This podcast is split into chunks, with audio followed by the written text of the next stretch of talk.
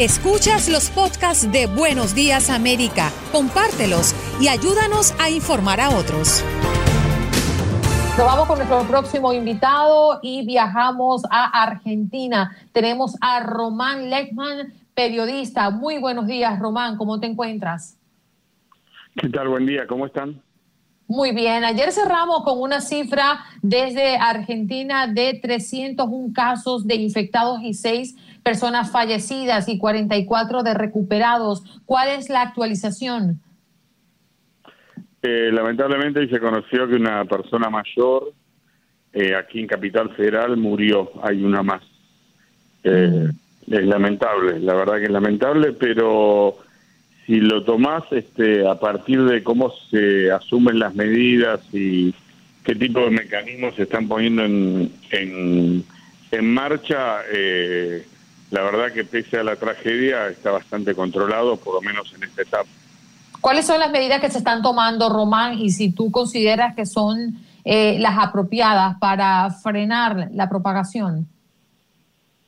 Mira, eh, si uno compara lo que está pasando acá con lo que sucedió en Italia, en Francia y en España en los primeros días de la cuarentena, en principio al día de hoy, ¿no es cierto?, al 25 de marzo las medidas están funcionando. Eh, específicamente lo que se hizo fue eh, dictar una cuarentena obligatoria donde, con excepción de, determinadas actividades, más que nada vinculadas a la, a la crisis, al ámbito político, hasta el funcionamiento del Poder Ejecutivo, de la diplomacia y, y de los medios de comunicación, la, la obligación es quedarse en casa. Eh, acá hubo algunas circunstancias un tanto peculiares, como las que ustedes tuvieron también en allí en Miami, de gente que creía que eran vacaciones, no una medida para prevenir una pandemia y, sucedieron hechos complejos o yo te diría, si se permite la expresión, hasta hasta ridículos. Eh, acá hay un aeropuerto muy importante que es el aeropuerto de Seiza, que está en la provincia de Buenos Aires, y ayer, por ejemplo, una familia de 10 personas quería ver cómo estaba el aeropuerto y salió de la casa y, fue a visitar el aeropuerto. Obviamente fueron detenidos y, llevados a las casas de nuevo, pero salvo esas excepciones muy puntuales, el sistema está funcionando. Román, ¿y cómo está la situación en los países vecinos? ¿De pronto conoce algo? Mira, yo te lo plantearía así. Eh, en el caso de, Chile, eh, la relación de contagiados muertos versus población es, más alta que la de Argentina.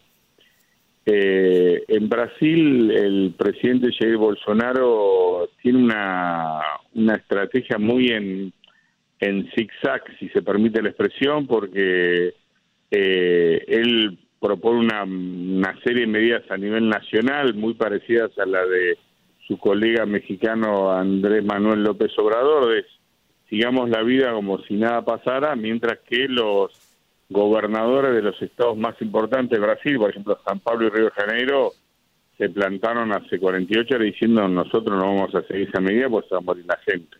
O sea, es, es muy asimétrica la respuesta y no hay una, una política de Estado a nivel regional. Cada presidente asume sus decisiones acorde a lo que considera o a los informes técnicos que va recibiendo en sus gabinetes, ¿no? Según el ranking que tenemos nosotros y que comparte nuestro productor, Argentina se encuentra en el puesto 55 de países con mayor cantidad de infectados. La lista de los primeros 10 se compone de la siguiente manera. China, Italia, Estados Unidos, España, Alemania, Irán, Francia, Suiza, Corea del Sur y Reino Unido, según este ranking que estamos observando ahora. Eh, Román, mm, el, ciudadano de a pie, ¿cómo se siente? ¿Se siente seguro de que esto va a terminar pronto, de que las medidas que están tomando desde el gobierno son las adecuadas? El estado anímico de la gente en Argentina, ¿cómo lo percibes? Mira, yo te lo, te lo pondría, si me, permitís, en dos categorías. Por un lado, mm. tenés que entender, eh, la inserción social, o sea, qué grupo etario económico pertenecen, y, y por otro lado tenés que analizar este, cómo les pega o cómo te pega eh, la cuarentena en tu vida cotidiana. O sea, desde el punto de vista de la, la vida cotidiana, si, si vos vivís en un departamento, una casa con amplitud y esto es una familia de cuatro miembros, o sea, es pensionante, es aburrido y uno vive leyendo, abriendo la puerta de la heladera o mirando películas. Pero tenés un espacio para moverte. Si la pertenencia a esa familia eh, es en los barrios más pobres, en lo que aquí se llama el conurbano bonaerense, la vida es muy pero muy compleja porque vos pensás que viven en, casas con eh, techo de chapa, no más de 30 metros cuadrados, no hay agua potable y, el baño es un pozo en el fondo de la casa. Eh, entonces ahí la, la vida se te complica muchísimo y la convivencia se hace muy difícil. Eso desde el punto de vista psicológico. Ahora, a eso le tenés que agregar la situación económica, donde estas, estos sectores que yo te acabo de describir en el conurbano se quedan sin trabajo porque son trabajadores informales, viven de cortar el césped o vender una fruta en una esquina o hacer la manicura, a la clase media que tiene trabajo formal, que le van a pagar el sueldo, que trabaja en un banco. Entonces, el cruce de estas dos circunstancias te describe cómo está la vida cotidiana aquí en la Argentina, en los centros urbanos. Entendemos. Has escuchado el podcast de Buenos Días América. Gracias por preferirnos y no olvides compartirlo.